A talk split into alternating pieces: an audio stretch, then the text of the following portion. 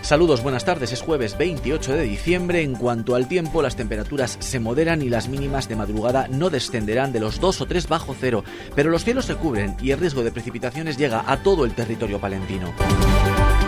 Hoy ponemos el foco en asuntos de ciudad. Hablamos, entre otras cuestiones, de la crisis que no acaba de superar el pequeño comercio palentino y las cifras son cuanto menos alarmantes en los últimos años en la calle mayor de la ciudad y vías aledañas, el corazón del comercio tradicional de la ciudad, han echado la persiana de cierre más de 150 tiendas, una sangría constante a la que no se consigue poner freno.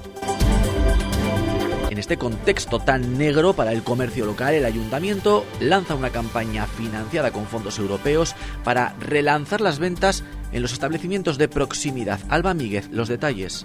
Sí, con esta iniciativa el ayuntamiento lo que pretende es relanzar el pequeño comercio ahora que tampoco atraviesa un buen momento.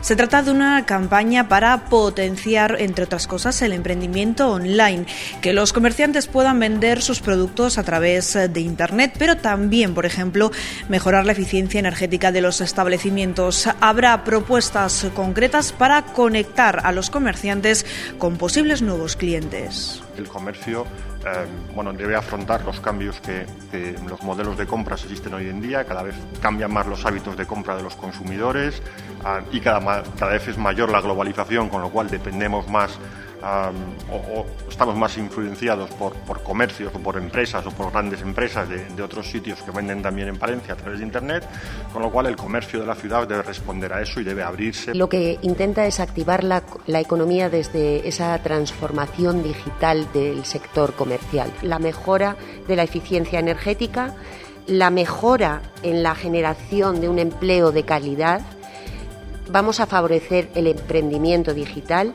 y procuraremos potenciar también el relevo generacional de, nuestros establecimientos comerciales.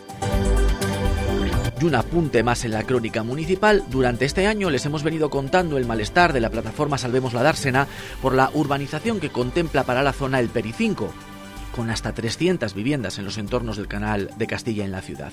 Hoy hemos sabido que el colectivo ha interpuesto un recurso ante el Tribunal Superior de Justicia de Castilla y León, exponiendo una serie de anomalías que a su juicio se han ido produciendo durante todo este proceso. En definitiva, explican infracciones ilegales que conllevan este plan urbanístico. Acusan al ayuntamiento de dejadez y de desatender los objetivos de la agenda urbana del Ayuntamiento a la Diputación. Allí esta mañana se ha celebrado pleno, el último del año 2024, una sesión ordinaria que ha servido para dar el visto bueno a más de 19 millones de euros de inversión con cargo a los planes provinciales 2024 y 2025.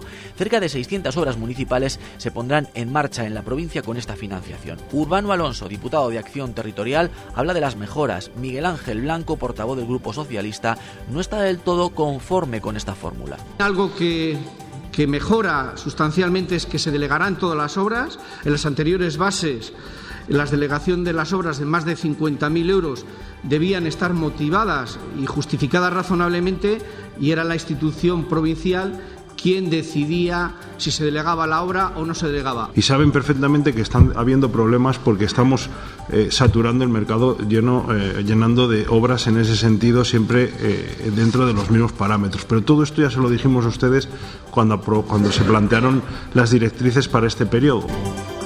El Centro de Conservación y Restauración de Bienes Culturales de Castilla y León restaura el exvoto de la Colegiata de San Miguel el Arcángel de Ampudia, en la provincia de Palencia. El centro tiene como función primordial contribuir a la conservación y restauración de los bienes culturales de carácter mueble, así como del patrimonio documental y bibliográfico de toda la comunidad, además de colaborar en los programas de conservación de bienes inmuebles, efectuando estudios y análisis, proporcionando apoyo técnico y llevando a cabo intervenciones especializadas. El consejero de Cultura, Gonzalo Santonja, ha estado esta mañana en Ampudia. La restauración ha descubierto muchos, muchos elementos. Hay un, otro operario de corrales clavando un garrochón al toro para intentar contener la embestida y luego los rayos ultravioletas y el procedimiento que ha aplicado Simancas, el centro de restauración de Simancas, pues ha permitido ver otros dos toros. Toda la información de la capital y la provincia aquí en Vive Radio Palencia.